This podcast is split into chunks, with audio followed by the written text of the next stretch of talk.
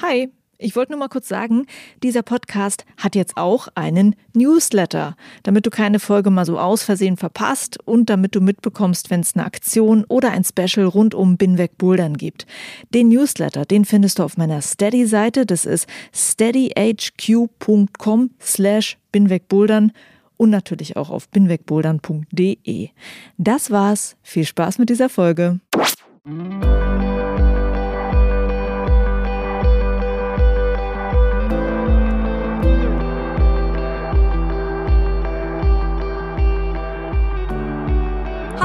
Herzlich willkommen zu Bin weg Bouldern, meinem Boulder-Podcast, in dem ich über die Themen sprechen möchte, die mich als Boulderin bewegen und die mich interessieren und in dem ich Leute aus der Boulderwelt treffe, die ich spannend finde. Ich bin Juliane Fritz, ich bouldere seit sechs Jahren, mal mehr, mal weniger, je nachdem, was in meinem Leben so los ist, beziehungsweise was in den letzten Jahren so los war. Und im letzten Jahr war bei mir besonders viel los.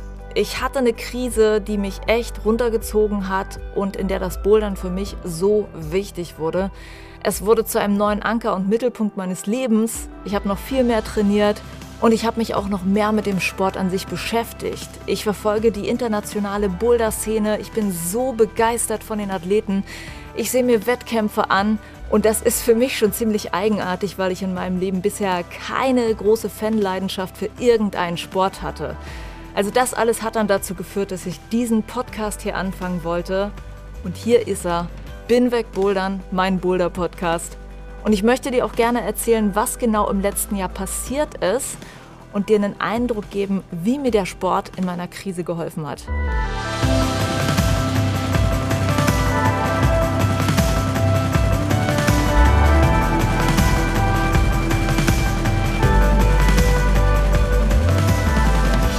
Leide leider schon seit Jahren an Kopfschmerzen und Migräne. Aber das alles hatte sich bis vor einem Jahr in einem Maß gehalten, das ich mit Medikamenten irgendwie regulieren konnte. Heute würde ich sagen, dass ich das Thema mit Medikamenten unterdrückt und ignoriert habe. Vor jetzt fast genau einem Jahr hatte ich dann allerdings so eine schlimme Phase, die sich über einige Monate zog, in der ich fast täglich Migräneattacken hatte. Ich konnte nicht mehr arbeiten und es ging mir einfach nur beschissen. Genau in dieser Zeit übrigens hatte ich einen Boulderurlaub geplant. Ich wollte mit meinem Freund zum ersten Mal nach Fontainebleau fahren, also in dieses berühmte Bouldergebiet südlich von Paris. Aus diesem tollen Plan wurde natürlich nichts. Stattdessen habe ich meinen langen Weg begonnen von diversen Untersuchungen und Arztbesuchen. Und man hat mir bescheinigt, organisch ist alles okay. Was allerdings meine damalige Hausärztin zu mir sagte, war, Frau Fritz, vielleicht haben Sie einfach zu viel Stress. Tun Sie denn irgendetwas zur Entspannung? Und ich habe ihr gesagt, dass ich buldere und dass das so eine Art Klettern wäre muss man ja ab und an nochmal erklären. Und ihre Reaktion, das ist ja der ganz falsche Sport für sie. Sie zwingen ihren Körper in ganz unnatürliche Bewegungen.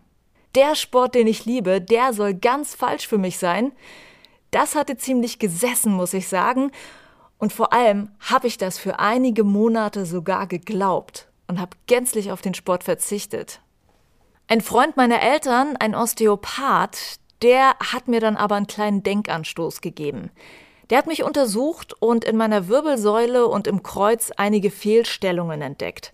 Nach seiner Behandlung ging es mir erstaunlich gut und er meinte zu mir, wenn du Kopfschmerzen hast, dann versuch doch mal ein bisschen dich zu bewegen. Tage später hat es dann wirklich Klick gemacht bei mir. Natürlich, wenn meine Wirbelsäule nicht in Ordnung ist, dann muss ich ja Sport machen, um sie zu stabilisieren.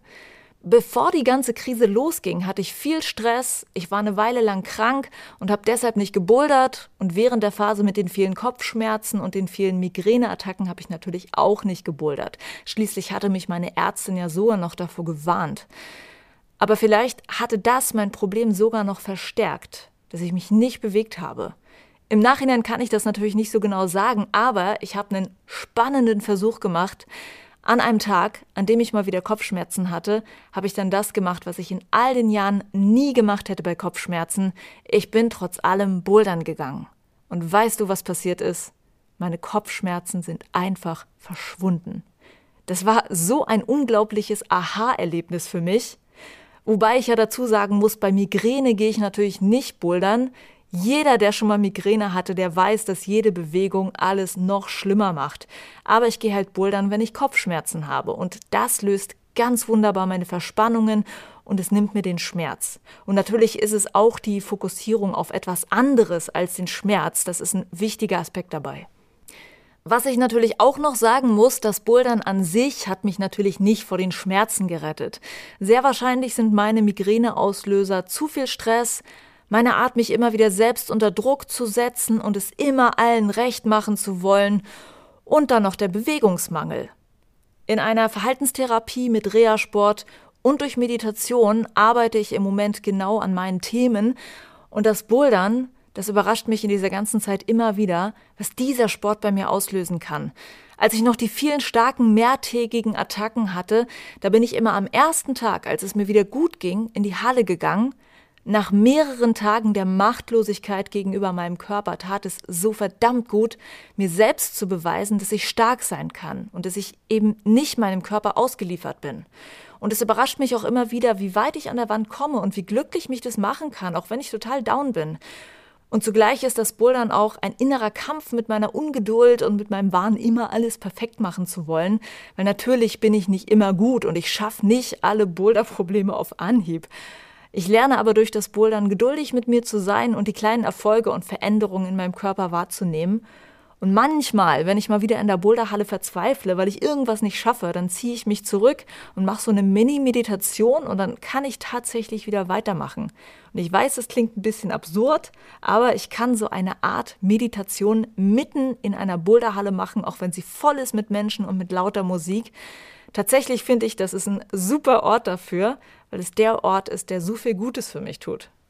Vielleicht verstehst du jetzt, was Bouldern für mich bedeutet und vielleicht auch, warum dieser Podcast so heißt, wie er heißt. Bin weg Bouldern, denn das Bouldern ist für mich ein toller Weg, den ganzen Stress und Druck hinter mir zu lassen und einfach nur ich zu sein. Und vielleicht geht's dir mit dem Sport ja ähnlich.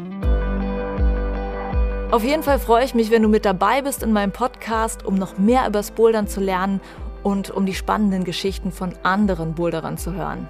Ich habe schon einige Themen vorbereitet und Interviews mit tollen Menschen geführt, zum Beispiel mit der aktuell besten deutschen Boulderin aus dem deutschen Nationalkader, mit Alma Bestvater und ich habe gesprochen mit einem der Macher der Boulder Bundesliga.